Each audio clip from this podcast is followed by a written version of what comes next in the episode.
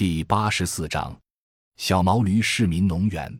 社区支持农业 （Community Supported Agriculture），简称 CSA，让消费者与农民互相支持，在农业生产上利益共享、风险共担。CSA 平台的重要原则是，农民在具有生态安全的农业系统中生产出健康的食物，消费者即使股东也要承担生产耕作的风险。CSA 起源于一九六五年的日本。二十世纪五十年代后期，日本的水俣病事件引起了人们对环境和食品安全的恐慌。同时，日本与国外农业贸易的失衡也影响着食品供应。于是，许多家庭主妇自发组织起来，与农民签订合同，通过提前付款、参加劳动等方式，鼓励农民生产绿色食品和有机农产品。在 CSA 平台模式下，农民与消费者建立了良好的信任关系。既保护了生态环境，促进了农业的可持续发展，同时，CSA 平台通过缩短消费者与生产者之间的距离，又解决了食品安全的溯源问题，使得食品安全得到了保证。由于实行利益共享，消费者与生产者的收益得到增加。二十世纪七十年代传到欧洲，八十年代又从欧洲传入美国，九十年代中国开始出现。小毛驴市民农园创立于二零零八年，位于北京市海淀区苏家坨镇后沙涧村，占地二百三十亩，是由中国人民大学农业与农村发展学院和海淀区人民政府共建的，以借鉴农业三产化、社会化的国际经验，发展市民参与式合作型现代生态农业为核心的产学研基地。农园的土地由海淀区苏家坨镇后沙涧村提供。日常经营管理则由中国人民大学乡村建设中心所辖的国人城乡北京科技发展中心负责。农园成立十多年来，积极倡导并实践发展生态农业，支持健康消费，推动公平贸易，促进城乡互助的理念，推动食品安全、生态文明与城乡良性互动，促进中国城乡统筹和可持续发展。小毛驴市民农园的发展。大致可分为三个阶段：一、规划建设阶段，小毛驴市民农园从二零零八年四月立项，到二零零八年年底，用不到一年的时间，基本完成了园区的规划和基础设施的建设，具备了农业生产能力。小毛驴市民农园位于北京西郊著名自然风景区凤凰岭山脚下，精密引水渠从西边穿过。这里曾经是一片多年荒弃的苗木地和农地，土壤水质优良。经普尼测试科技北京有限公司检测，园区土壤符合有机耕作要求，具备发展生态农业的自然条件。二零零八年四月，完成海淀区政府现代都市农业示范园项目立项，启动园区建设工作。国人城乡的生态农业团队进驻农园。协调管理农园各项规划与建设工作，招募生态农业实习生、志愿者，并开展农业生产活动。四月至七月，在中国台湾著名生态建筑师谢英俊先生领导的乡村建筑工作室支持下，按照生态农场的要求，完成整个农园的景观与建筑规划设计。八月至十二月，在北京绿色一族生态农业发展股份有限公司的支持下。农园开始进入紧张的施工阶段，修桥、建停车场、筑路、安水电、建温室大棚、造生态猪舍、建仓库。现在的员工食堂进行园林绿化美化，为农园的正式运营奠定了基础。同期，农园积极开展国际合作，引进国外成熟的社会生态农业模式。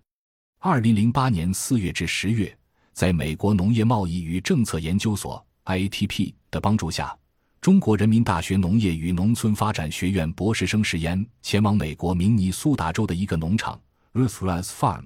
完成为期半年的另类洋插队的实习，体验美国农民的生活，观察、学习、研究 CSA 的运营模式。二零零八年十月至十二月。在受到国家外专局表彰的外国专家赵汉圭先生创办的地球村自然农业研究院和吉林延边自然农业研究所的支持下，完成发酵床猪圈的设计与建造工作，正式开展自然农业技术的本土化试验研究。二、单一产品试运营阶段。二零零九年，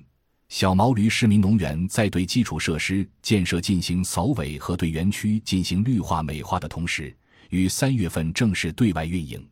初期的主要业务是市民租地和蔬菜配送，产品相对单一，服务内容也较少。由于市民农园在我国是新生事物，一经推出便受到了媒体的广泛关注。二零零九年三月至五月，经过紧张的施工，完成西区景观水系修建、地形整理、园林绿化以及整个农园的土地平整、田间道路修建和灌溉水网的铺设等。二零零九年三月，小毛驴市民农园正式以社区支持农业 （CSA） 的方式对外运营，得到了北京市民的热烈响应和广泛参与。经过短短一个多月的招募，共有五十五位北京市民成为小毛驴市民农园的首批会员。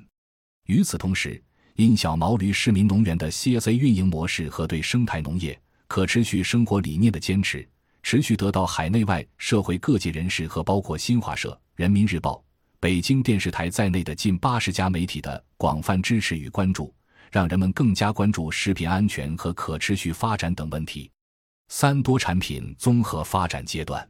在试运营一年之后，二零一零年，小毛驴市民农园对外全面开放，经营内容逐步增多，开展的活动进一步丰富，管理服务更为规范，参与的市民越来越多。二零一零年一月。小毛驴市民农园牵头组织召开了第一届全国社区支持农业经验交流会，成立了由九家农场组成的市民农业 CSA 农场联盟。二零一零年，小毛驴市民农园拓展产品范围，增加了冬季配送、附加份额销售和共同购买型的团购活动。二零一一年，小毛驴市民农园利用园区特有的农业环境和教育资源。专门为孩子们开设了田间学校和 DIY 木工坊，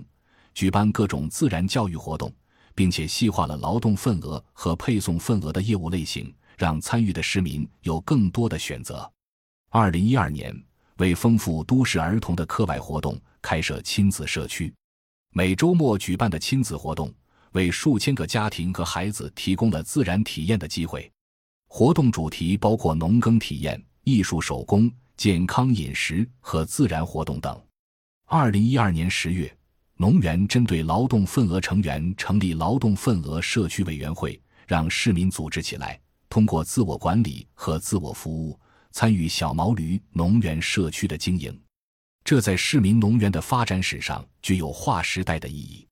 经过五年的培育和发展，小毛驴市民农园在北京乃至全国有较高的知名度。是市民农园领域的一个知名品牌。二零一一年，小毛驴市民农园获得北京市农委颁发的社会主义新农村建设创新奖。二零一二年十月，在农业部主办的全国休闲农业创意精品大赛上，获得园区创意银奖。小毛驴市民农园将生态农业的种养模式与市民农园的经营管理相结合，形成了一个包含市民租地、有机农产品产销。生态农业示范、参观体验、社会参与、培训教育、人才培养、技术研发、环境保护、理论研究与政策倡导等多领域相结合的综合发展平台。感谢您的收听，本集已经播讲完毕。喜欢请订阅专辑，关注主播主页，更多精彩内容等着你。